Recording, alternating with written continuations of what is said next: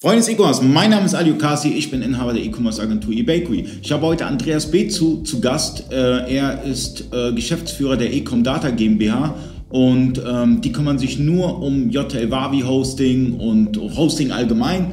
Und ähm, interessant für mich ist natürlich, wenn ich jetzt Online-Händler wäre, ähm, wie schnell oder was, was, was sind die Bedingungen, damit mein J, damit mein Hosting äh, performant und schnell läuft? Ja, das Wichtige ist einmal, äh, sich den richtigen Partner dafür zu suchen. Äh, weil es äh, teilweise bei Massenhostern so ist, dass äh, CPU-Ressourcen einfach overused sind. Das heißt, die werden mehrfach überladen und dadurch ist die CPU, obwohl sie 3, 4 GHz hat, einfach äh, viel, viel langsamer. Ja? das wäre mal Punkt 1. Punkt Nummer 2 wäre sicherlich auf genügend RAM zu achten. Ja? Ähm, wenn ich klein bin und, und, nicht so viele Artikel habe und eine kleine JTL-Waage habe und äh, alleine auf dem Server arbeite, dann reicht natürlich immer auch ein Paket mit 4 GB äh, Arbeitsspeicher. Sobald ich aber ein bisschen größer bin äh, und äh, mehrere Leute auch gleichzeitig äh, auf dem Cloud-Server arbeiten sollen, ist es notwendig, äh, dass man ein Paket wählt mit ausreichend RAM, weil der RAM ist das, was mein System schnell macht, zusätzlich zu der CPU. Weil wenn der RAM voll ist, muss das System auslagern und wird langsam. Okay, ähm, es gibt verschiedene Lösungen. Also es gibt einmal beispielsweise, hat man als, also das ist die gängige Lösung, man ist auf einem virtuellen Server.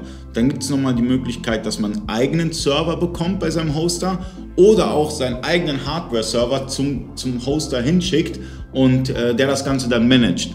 Ähm, mir geht es jetzt darum, wir nehmen mal den kleinen, wir nehmen mal den mittleren, wir nehmen mal den großen. Was wären deine Vorschläge für die verschiedenen äh, äh, Händlertypen und darüber hinaus, wie wichtig ist noch die Internetgeschwindigkeit?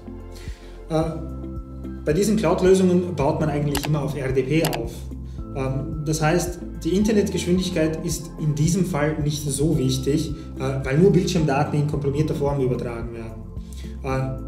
Wenn wir jetzt wieder zurückgehen auf die, die, die, Frage, ob ich jetzt virtuelle Systeme oder Hardware-Server oder eigene Server einsetzen möchte, ähm, ist unser Weg immer der virtuelle, weil dadurch lässt sich viel, vieles schnell aufbauen. Ähm, wenn jetzt zum Beispiel ein Hardware-Server kaputt wird, äh, dann dauert das sehr lange, diesen zu reparieren. Ich muss mhm. dann vielleicht neu installieren, äh, ich muss äh, aus den Backups recovern etc. Oder wenn ich einen eigenen Server habe, wie lange dauert das, bis ich wieder Komponenten dafür bekomme, um diesen wieder lauffähig zu mhm. bekommen? Ne?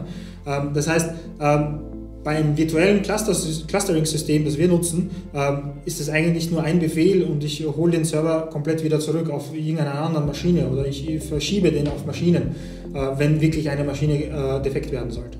Okay, die Skalierbarkeit ist da, ist da ein ganz wichtiger Faktor. Das heißt, eine virtuelle Maschine kann ich auch viel schneller skalieren. Natürlich, also wir haben ja dieses Scalable-Paket, was wir äh, komplett skalieren können bis ins fast Unendliche, ja, ist immer natürlich fast, ähm, aber äh, eine Änderung bedarf zum Beispiel nur eines Reboots.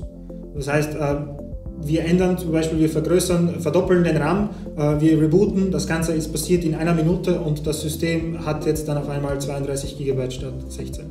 Okay, und bei einem Hardware-Server ist es ja so, man muss dann wirklich auch den Arbeitsspeicher austauschen oder äh, wenn, wenn der Server dann nicht kompatibel ist dafür, dass er so viel Arbeitsspeicher dann auch geben kann, muss man irgendwie ein neues Motherboard oder sonstiges kaufen. Ja, Motherboard, CPU, also da kann es natürlich vieles dazu kommen, dass man viele Sachen tauscht. Also es ist viel aufwendiger und viel kostenintensiver. Und man braucht das Know-how.